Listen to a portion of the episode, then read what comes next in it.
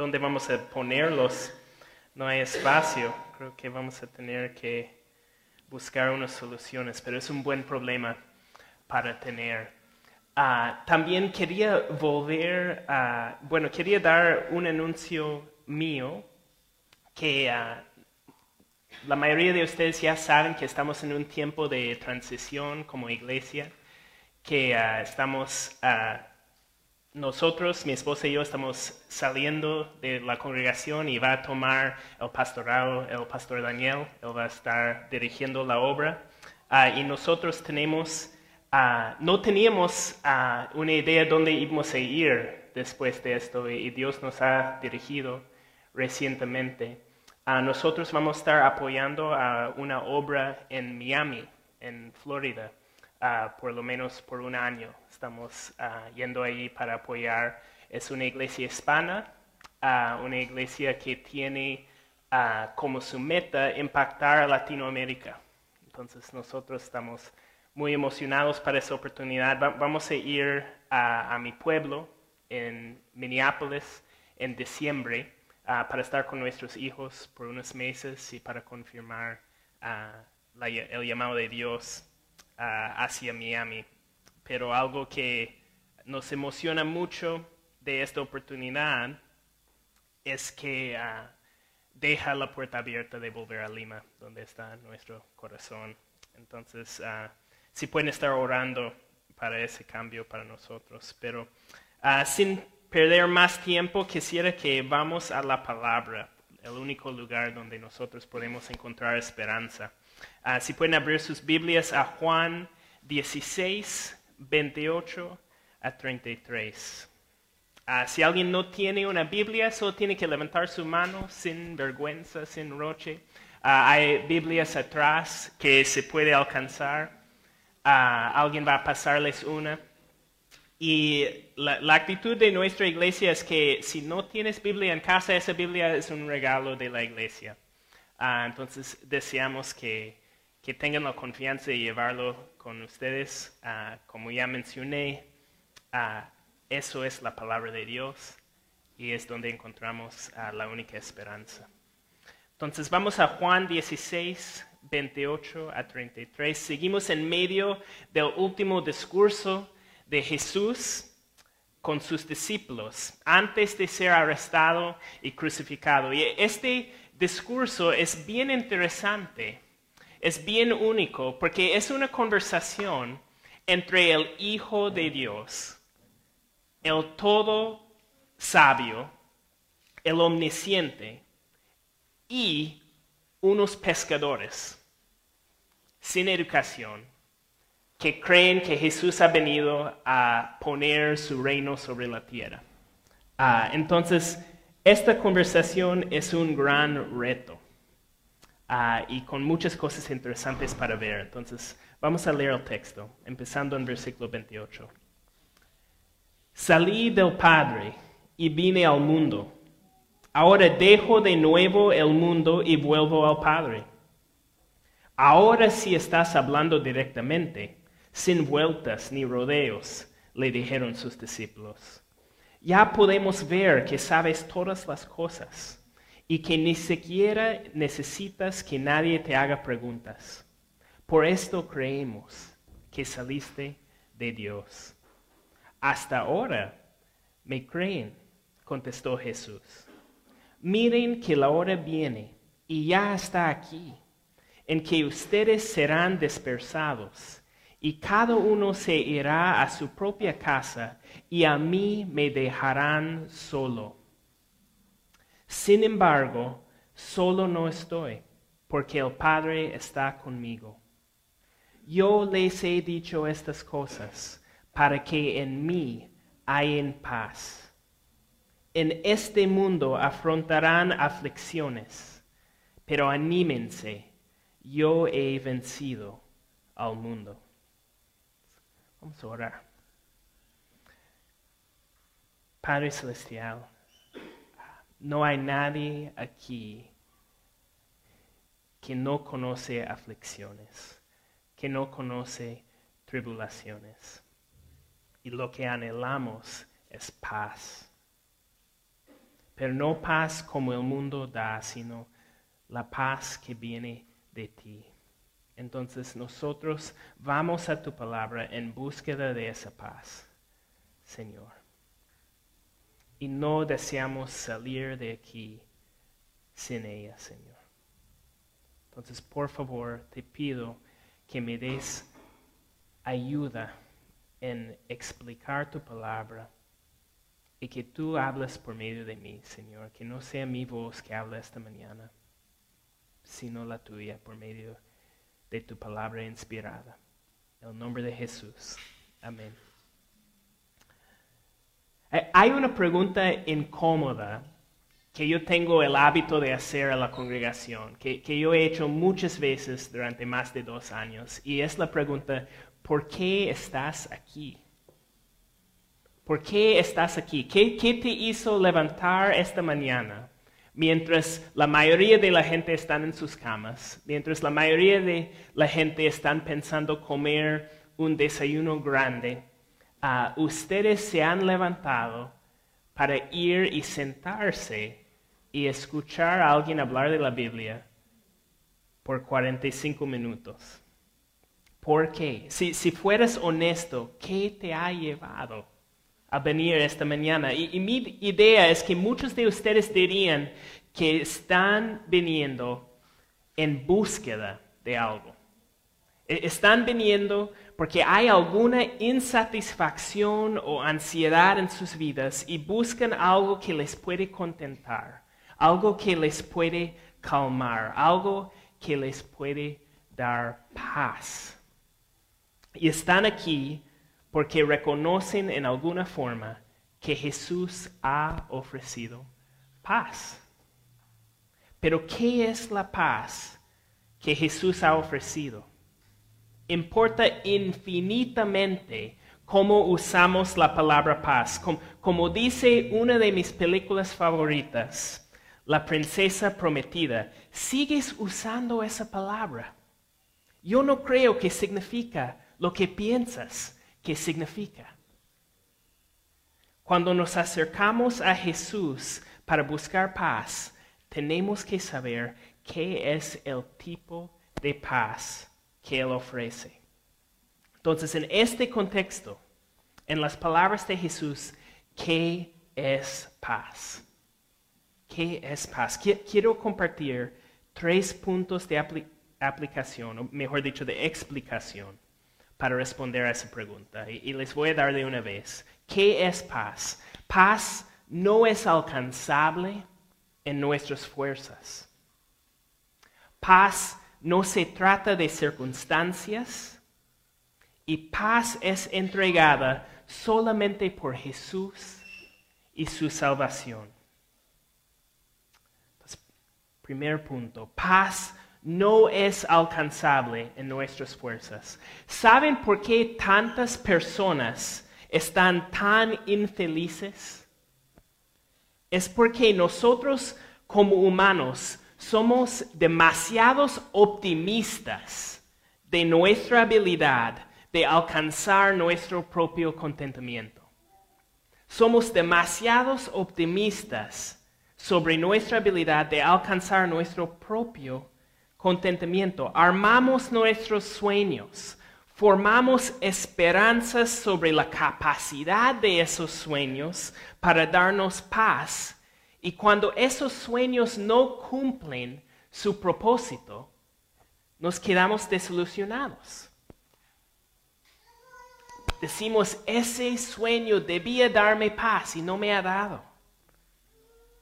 ¿Por qué? ¿Qué es el problema? El problema es que somos tan ciegos que ni nos damos cuenta que somos ciegos. Mira el ejemplo de esto en nuestro texto de hoy. Versículos 29 y 30 dicen, ahora si estás hablando directamente, sin vueltas ni rodeos, le dijeron sus discípulos. Ya podemos ver que sabes todas las cosas, que ni siquiera necesitas que nadie te haga preguntas.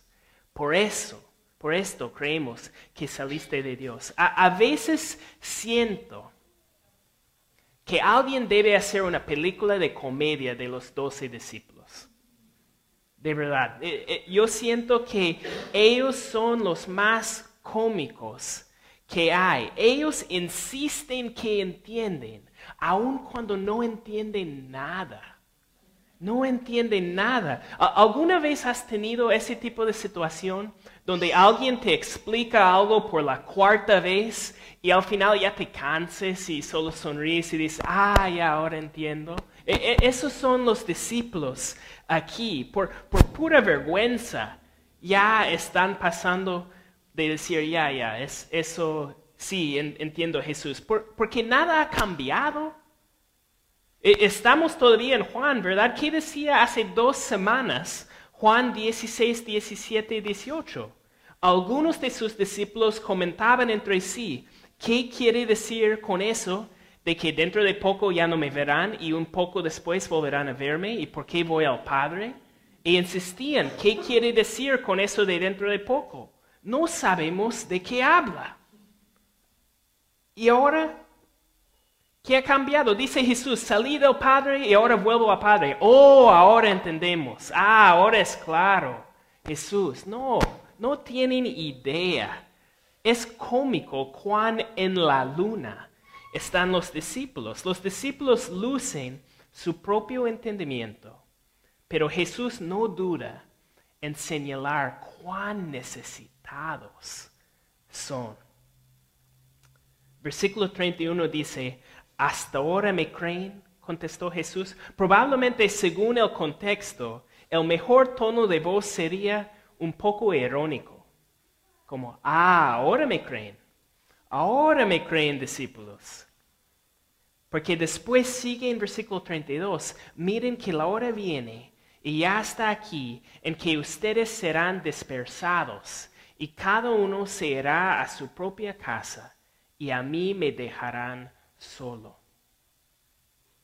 Jesús quita la autoconfianza de sus discípulos señala la fragilidad de su fidelidad. Ustedes dicen que ahora creen en mí, ni van a durar una noche. Ni van a durar una noche. Los discípulos están tan confiados en este momento. Ven a Jesús identificándose con el Padre Celestial y seguro ya están soñando con coronas y tronos. Y, podemos entender eso. ¿verdad? ¿Por qué están tan animados? Porque están en una situación tan cómoda. Recuerden el contexto. ¿Qué pasó cuatro días antes de esto? ¿Recuerdan cómo entraron a Jerusalén? Juan 12, 12, 13 dice, al día siguiente, muchos de los que habían ido a la fiesta se enteraron de que Jesús se dirigía a Jerusalén, tomaron ramas de palma y salieron a recibirlo, gritando a voz en cuello, Osana, bendito el que viene en el nombre del Señor, bendito el Rey de Israel. Eso es el contexto. Esas son las circunstancias de los discípulos. Están súper confiados los discípulos. Creen que entienden todo. Pero su entendimiento está basado en las circunstancias. Y cuando cambian las circunstancias, su paz va a derrumbar como una casa de papel. Los discípulos pensaron que habían encontrado paz, pero su seguridad estaba completamente ligada a sus circunstancias. Nos creemos capaces de encontrar paz en nuestras propias fuerzas. Cada humano está armando su paz cada humano tiene un sueño adelante diciendo, hay algo que yo voy a armar para tener paz. Pero estamos equivocados. ¿Por qué? Porque la paz que nosotros queremos construir es completamente ligada a nuestras circunstancias. ¿Y saben qué? Nuestras circunstancias no están bajo nuestro control. Si nuestra paz está ligada a nuestras circunstancias, estamos en grandes problemas porque nosotros no controlamos nuestras circunstancias. Una paz basada en circunstancias no va a durar. Y eso es lo que está intentando explicar Jesús a sus discípulos. Está dándoles pistas. Ustedes ya van a encontrarse en una hora oscura. ¿Cómo van a responder? ¿Qué es paz? Seguimos con la pregunta, ¿qué es paz? Podemos jurar que hemos encontrado paz en Jesús, pero los discípulos nos demuestran el peligro cuando la realidad es que nuestra paz está basada en nuestras circunstancias. ¿Verdad? Nos encontramos en esa situación nosotros igual, ¿verdad? Decimos, mi paz está en Cristo. Mi paz está en Cristo. Pero somos de muy poca confianza, igual como los discípulos, porque somos tan vulnerables a malas circunstancias. Decimos, gloria a Dios, encontré trabajo. Y cuando lo pierdo, gloria a Dios, se arrepintió. Y cuando da la espalda a Dios, decimos, gloria a Dios, recuperó su salud. Y cuando se enferma o cuando se muere, ¿cómo responderemos a esas circunstancias dolorosas? ¿Cómo responderemos a la aflicción? ¿Perderemos la paz? Mientras nosotros intentamos alcanzar paz por nuestros propios medios, vamos a seguir cayendo de cara. Porque nosotros no controlamos las circunstancias que siempre son la fuente de nuestra paz terrenal. Entonces, ¿qué es esta paz que dura?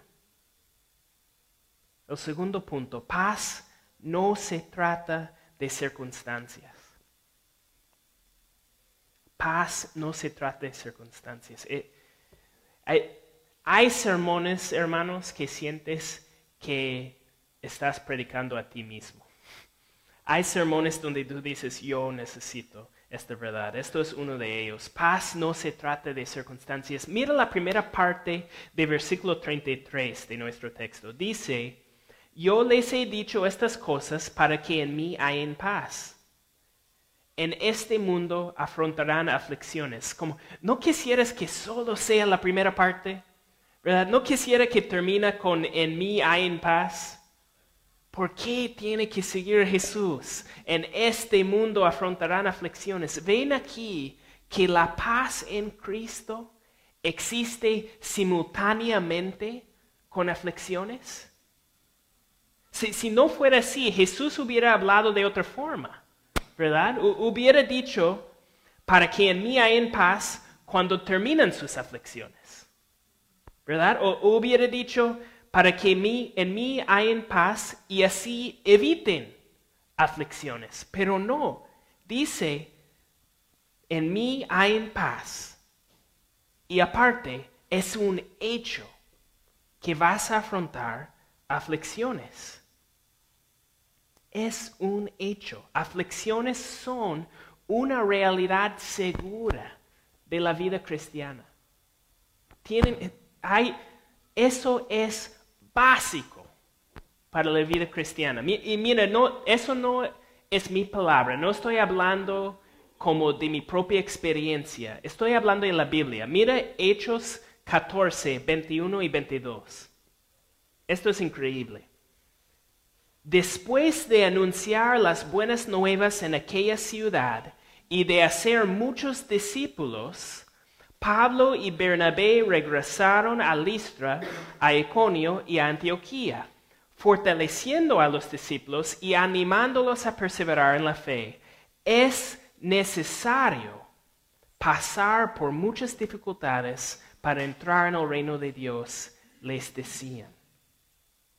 O la Reina Valera lo traduce muchas tribulaciones. Es necesario. Miren qué viene justo después de evangelismo. Comparten las buenas nuevas de Jesús. ¿Y qué es su primera lección de discípulo? Vas a sufrir. ¿Cuántas veces eso es nuestra primera lección? Yo creo que esa lección dejamos por muy atrás en nuestras experiencias. Aquí dice que lección una en el discipulado es vas a sufrir. Vas a sufrir. Es necesario, discípulos de Cristo, es necesario pasar por tribulaciones en camino al reino de Dios. ¿Y por qué nos choca eso tanto? ¿Por qué tribulaciones y paz parecen tan contradictorios para nosotros? ¿Por qué nos cuesta tanto imaginar que Dios pudiera no solo permitir tribulaciones, sino planearlas? ¿Por qué nuestra definición de paz no permite aflicción? Es porque nosotros muchas veces buscamos paz en el mundo y no en Jesús. Nuestro error es buscar paz en el mundo y no en Jesús. Quiero volver a versículo 33 para mostrarles el contraste.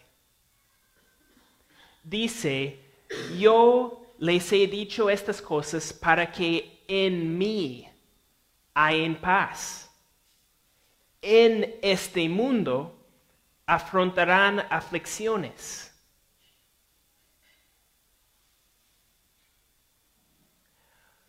¿Por qué nuestras aflicciones destruyen nuestra paz?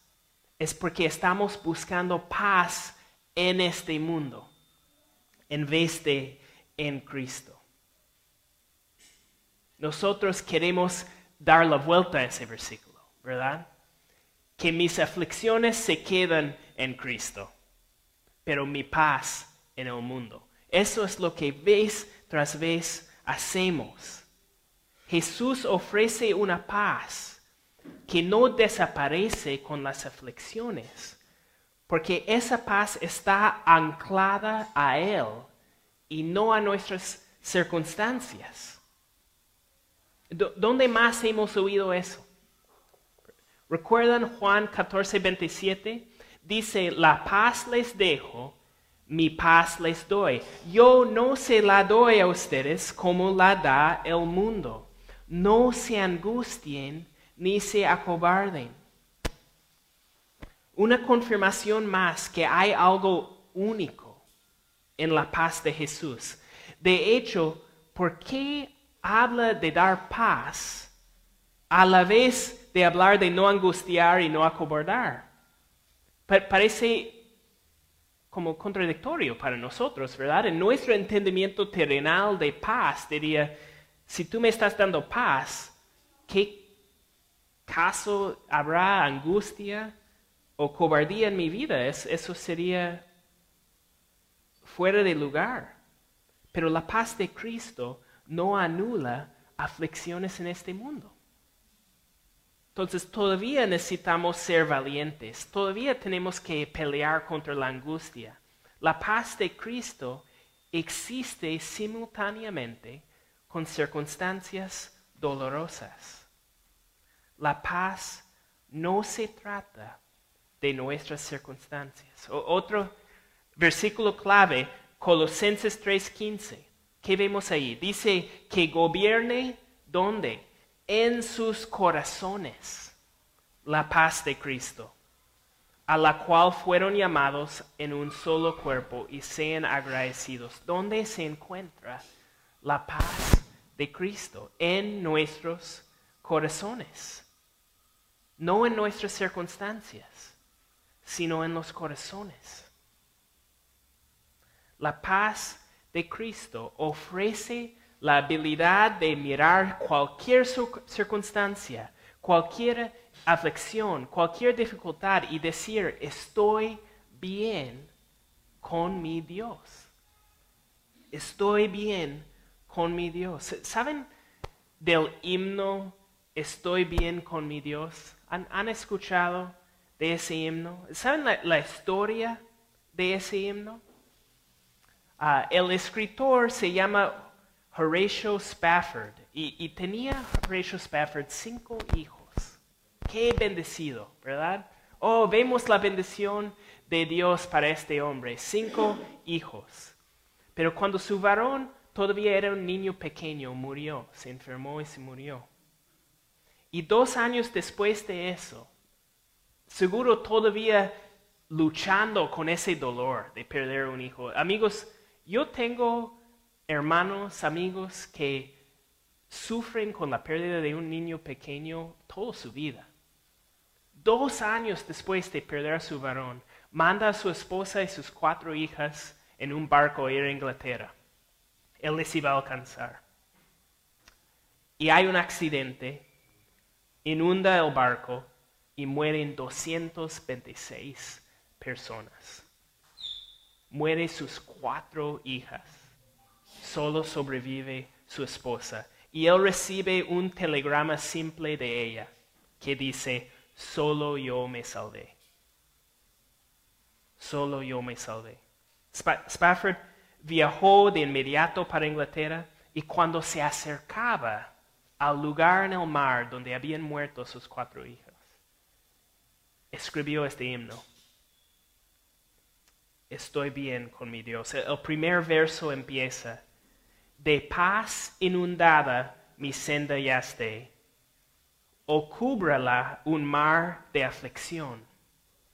Mi suerte cualquiera que sea, diré, estoy bien, estoy bien con mi Dios. ¿Cómo es posible tener paz en medio de tanta tragedia? Parece locura Parece locura, como dice Filipenses 4:7, y la paz de Dios que sobrepasa todo entendimiento cuidará sus corazones y sus pensamientos en Cristo Jesús. Sobrepasa todo entendimiento, es incomprensible. Una paz de Dios que puede decir, quítame todo y seguiré con paz. ¿Quién no quisiera una paz tan indestructible? así. Pero, ¿qué es esa paz? ¿Cómo la obtenemos? E, eso nos lleva a nuestro último punto, que nos explica un poco más sobre qué es la paz. Paz es entregada solamente por Jesús y por su salvación. ¿Qué, es la paz de Cristo? Bueno, para entender qué es la paz de Cristo, tenemos que entender primero quién es Cristo. ¿Quién es Cristo? El, gran problema de nuestra obsesión con nuestras circunstancias es que no entendemos quién es Jesús ni qué nos ofrece en Él. Tratamos a Jesús como si fuera un genio dispuesto a cumplir nuestros deseos o como si fuera Santa Claus quien nos va a dar regalos si nos portamos bien. Pero nos falta conocer su identidad real. ¿Quién es Jesús? E, el texto de hoy nos lleva a relacionar quién es Cristo con qué es la paz de Cristo. Mira el texto de nuevo y mira cómo empieza y cómo termina. Empieza en versículo 28, salí del Padre y vine al mundo. Ahora dejo de nuevo el mundo y vuelvo al Padre.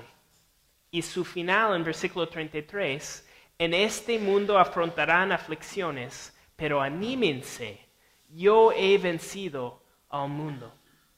Aquí en estos dos versículos tenemos un resumen del Evangelio. Jesús es Dios, Jesús vino al mundo, Jesús venció al mundo, y ahora deja el mundo. Me hace pensar en las famosas palabras de Julio César. Vine, vi, vencí. Ustedes saben de esas palabras. Julio César quería mandar un informe a Roma después de una victoria suya y solo mandó tres palabras. Vine, vi, vencí. Palabras de poder, palabras de confianza. Y esas son las palabras de Jesús. Jesús dice en este texto, vine, vi, vencí. Jesús es el gran conquistador recordar eso. Es importante recordar que nosotros no dependen de nosotros ni de, nuestras fuerzas. Dice Romanos 8:37, sin embargo, en todo esto somos más que vencedores por medio de aquel que nos amó. Lo, lo que hace importante a nuestra identidad es que es una identidad en Cristo. Como ya hablamos antes, paz no es accesible para nosotros aparte de nuestro campeón, aparte de nuestro Jesús. Nuestro campeón dice, anímense, yo he vencido el mundo. Pero aquí creo que es el punto más clave del mensaje. ¿Qué significa que Jesús ha vencido el mundo? ¿Qué, qué significa? Y aquí es donde el falso evangelio de la prosperidad ha torcido la verdad terriblemente, terriblemente. E, esos falsos maestros enseñan que lo que Jesús consiguió en su victoria era salud física, prosperidad económica, éxito terrenal y convenientemente ignoran tantos versículos que aseguran que el discípulo de Cristo va a afrontar aflicciones. E, es un hecho. Cristo declara victoria y ofrece paz a la vez que nosotros vamos a sufrir. Cristo declara victoria y ofrece paz, pero alguien que piensa que eso significa una vida sin dolor no ha leído su Biblia. Entonces, ¿qué es la victoria de Jesús? ¿Qué es la paz de Jesús? Y voy a defender este punto con la palabra.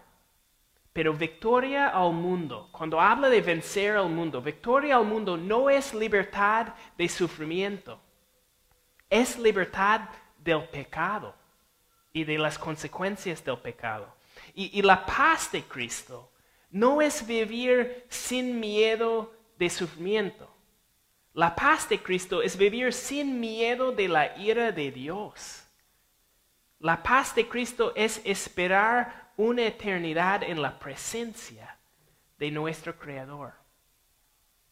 Mira unos versículos que vimos hace unas semanas. Primero de Juan 5, 3 a 5.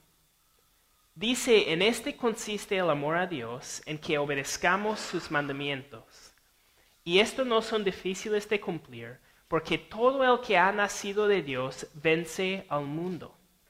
Esta es la victoria que vence al mundo, nuestra fe. ¿Quién es el que vence al mundo sino el que cree que Jesús es el Hijo de Dios? Entonces, quiero ir lentamente por ese texto. ¿Qué es victoria? Según este texto, ¿qué es victoria? ¿Es salud? No, es la habilidad de obedecer los mandamientos de Dios. Lograr libertad del pecado, vivir en obediencia. Eso es victoria. ¿Qué, qué carnales somos que la victoria que buscamos es comodidad terrenal. Cuando Jesús está diciendo, les ofrezco victoria sobre pecado. Pero ¿cómo lo logramos? Otra cosa que mal entendemos. Nosotros decimos, ah, lo logro trabajando muy duro. No, dice el texto, lo logramos, tenemos victoria por medio de creer. Creer que Jesús es el Hijo de Dios. ¿Por qué eso va a traer victoria? ¿Por qué va a haber victoria en creer que Jesús es el Hijo de Dios? Es porque la victoria sobre el pecado viene por medio de la obra de Jesús en la cruz. Un texto fabuloso para explicar esto. Apocalipsis 12, 10 y 11.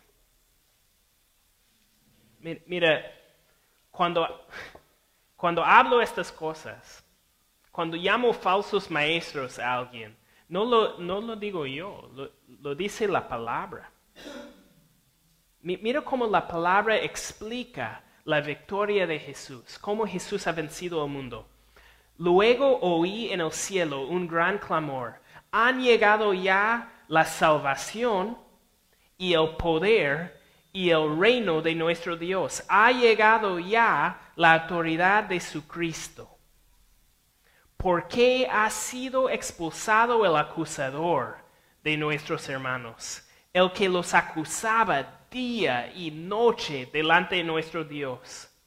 Ellos lo han vencido por medio de la sangre del cordero y por el mensaje del cual dieron testimonio.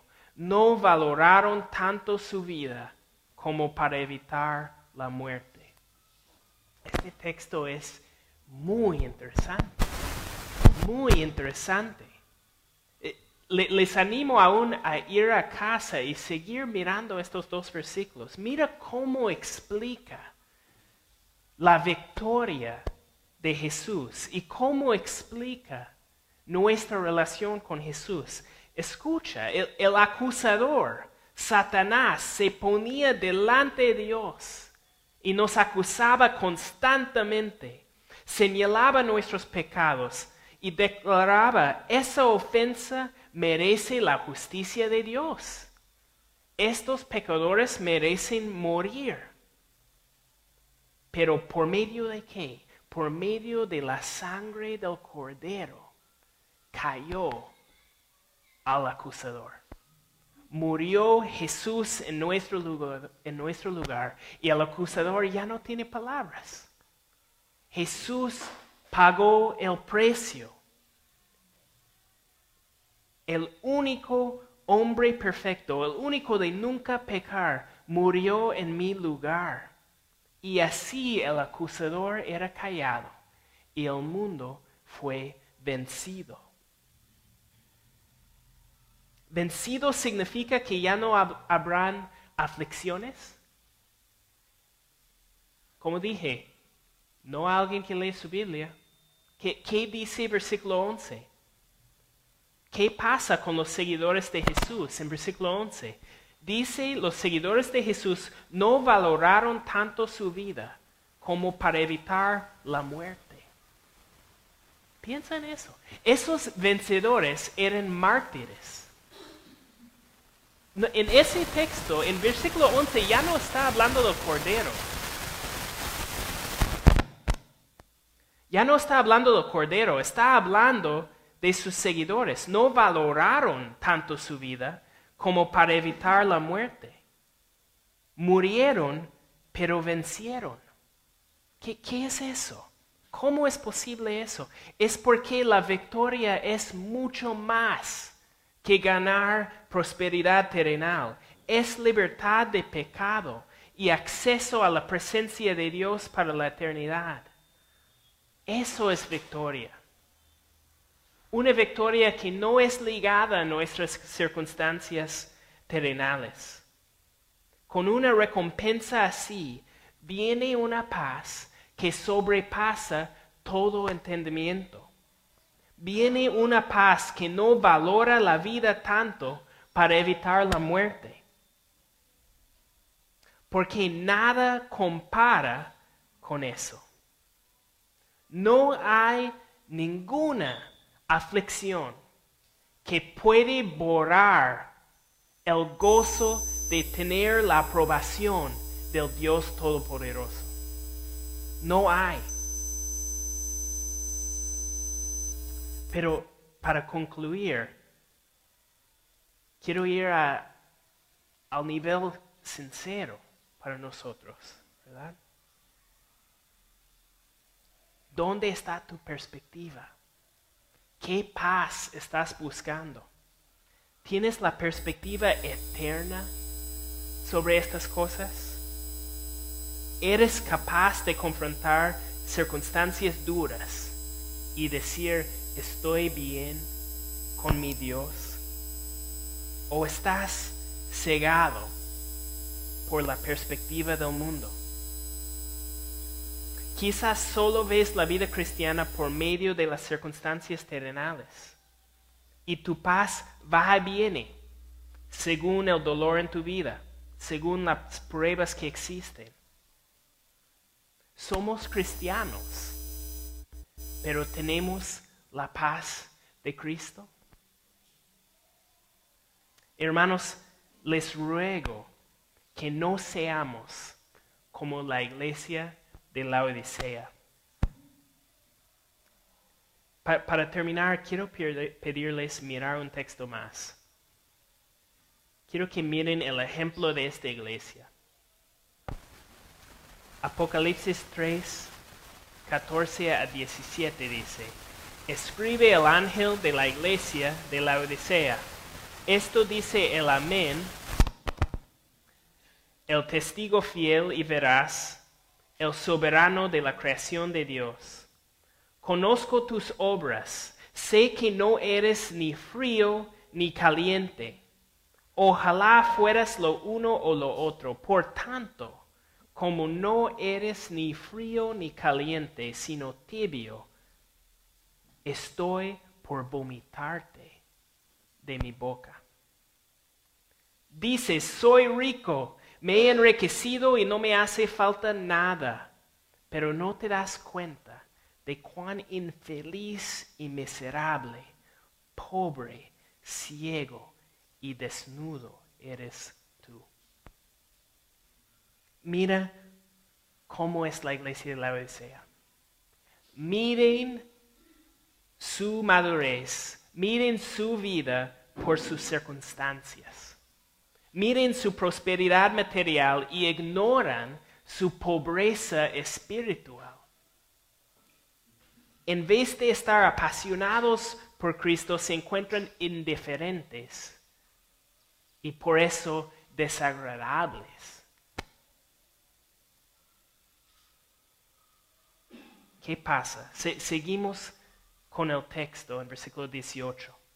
Por eso te aconsejo que de mí compres oro refinado por el fuego, para que te hagas rico, ropas blancas para que te vistas y cubras tu vergonzosa desnudez, y colirio para que te lo pongas en los ojos y recobres la vista. Yo reprendo y disciplino a todos los que amo. Yo reprendo y disciplino a todos los que amo. Por tanto, sé fervoroso y arrepiéntete. Escuchen eso. Otra vez, la palabra de Dios nos demuestra que aflicciones no van en contra del plan de Dios. Y si nosotros vemos a las aflicciones así, como la Odisea, somos ciegos, somos miserables.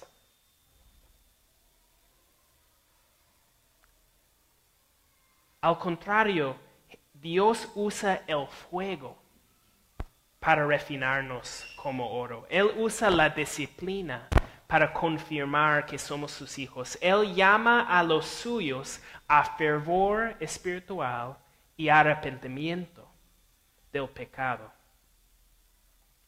Pero ¿cómo vamos a responder nosotros? Cuando yo veo a la Odisea, muchas veces veo a mí mismo. Estoy contento mientras mis circunstancias me agradan. Pero ¿cómo vamos a responder al llamado de Jesús? Mira lo demás del texto. Mira que estoy a la puerta y llamo. Si alguno oye mi voz y abre la puerta, entraré y cenaré con él y él conmigo. Al que salga vencedor, le daré el derecho de sentarse conmigo en mi trono, como también yo vencí y me senté con mi Padre en su trono. El que tenga oídos, que oiga lo que el Espíritu dice a las iglesias. E- Escuchan lo que el Espíritu dice a nuestra iglesia. Está a la puerta y llama. ¿Cómo vamos a responder? ¿Por qué están aquí esta mañana? ¿Es porque quieren un poco de ayuda con alcanzar sus metas terrenales? ¿O es porque quieren un poco de protección de las aflicciones que pudieran venir? ¿O es que reconocemos que solo por medio de una relación personal con Jesús podemos ser librados de nuestros pecados y podemos entrar en la presencia de un Dios santo y disfrutar de su presencia para siempre? ¿Qué estamos buscando?